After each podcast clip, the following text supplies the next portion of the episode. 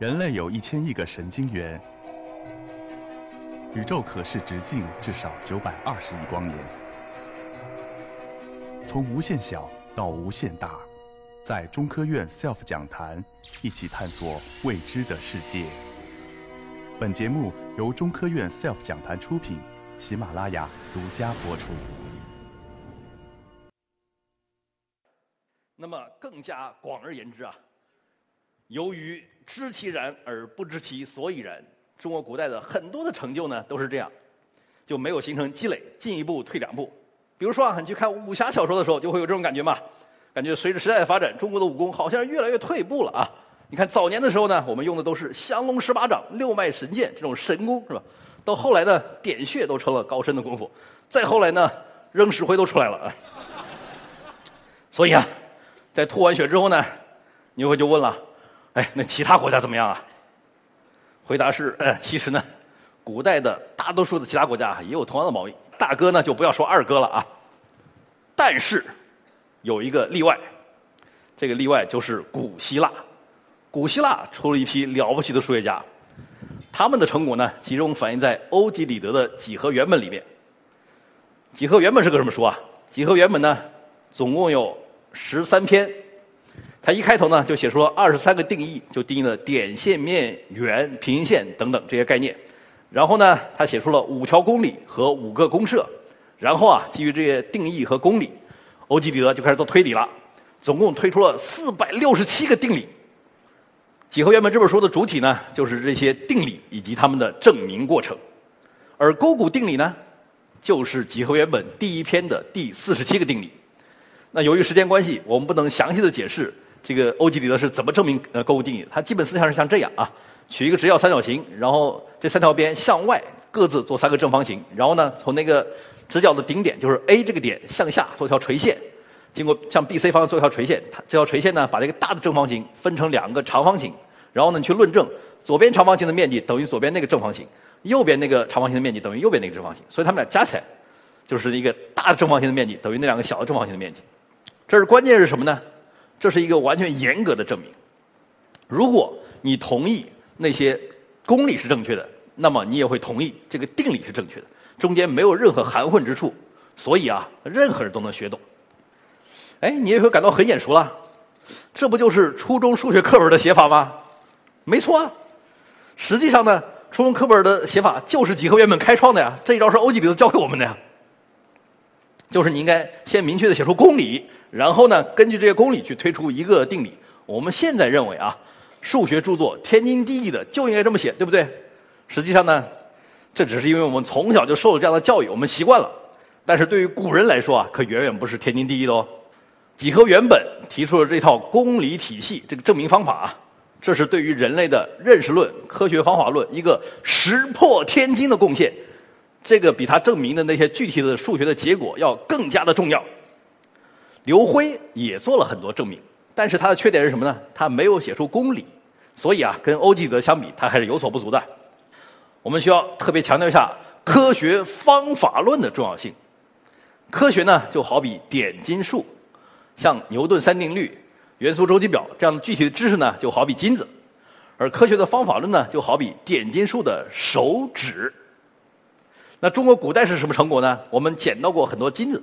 但是从来没有发现过那个点金术的手指。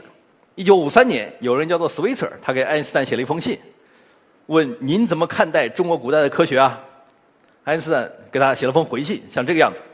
我来把他的这个英文翻译成中文是说：西方科学的发展是以两个伟大的成就为基础的。第一个是希腊哲学家发明形式逻辑体系（括号在欧几里得几何学当中）。第二个。是发现通过系统的实验，有可能找出因果关系。（括号文艺复兴）在我看来，人们不必对中国的贤哲没有走出这两步感到惊奇。人类居然做出这些发现，才是令人惊奇的。那爱因斯坦这话是什么意思呢？我来解读一下啊。最重要的科学方法论有两个，第一个是演绎法和逻辑体系，这个是由古希腊数学家发现的。那代表作呢，就是刚才说的欧几里得的几何原本。这个使得严密的科学成为可能。第二个是实验和试错的方法，这是由文艺复兴时候的欧洲的科学家们发现的。典型的人物呢，如伽利略；典型的著作呢，如关于两种新科学的对话。那么，它使得实验科学成为可能。英国的生物化学家李约瑟写了很多卷的巨著《中国科学技术史》，然后呢，他发现啊，中国古代有很多科技成就曾经领先世界很久，比如说水中和火药，这当当然都很好了。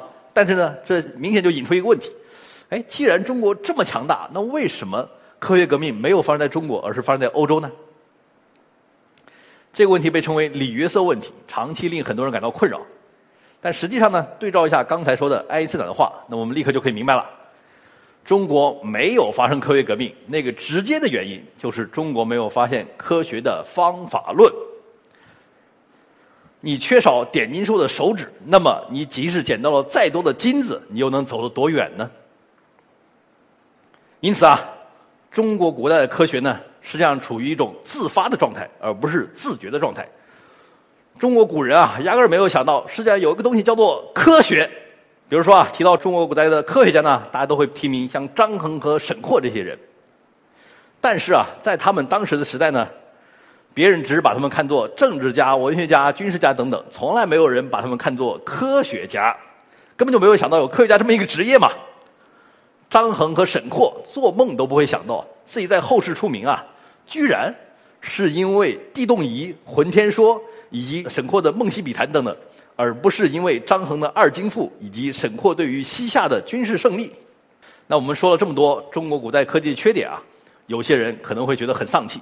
但是我要强调一下，请不要沮丧。不沮丧的原因之一呢，是我们在一开头就说的，中国现在已经是一个科技强国了，而且呢，进步是最为迅速的。在这些方面，我们有充分的自信。还有一个原因呢，是大多数人没有想到的。请看爱因斯坦那段话的最后两句：“在我看来，人们不必对中国的贤哲没有走出这两步感到惊奇。人类居然做出这些发现，才是令人惊奇的。”他为什么会这么说呢？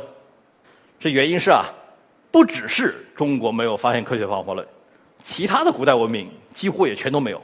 例如，印度、波斯两河流域、埃及、美洲等等，只有一支发现了科学方法论，就是从古希腊到文艺复兴时期的欧洲这一系啊。他们经过非常曲折艰辛的历程，终于发展出了科学的方法论。科学的诞生历程呢，由于时间关系，在这儿我们不能详细讲。但是重要一点是，我们要看清一个大图景，就是科学的出现在地球上并不是必然的。假如我们发现一个外星球有个智慧文明，那么有很大的可能我们会看到它处于一个类似于古代中国或者古代印度的那种状态。它有非常精致的文明，有很漂亮的文学艺术、典章制度、手工艺品等等等，就好像《红楼梦》这样，看起来一切都很好。唯一的问题就是没有科学。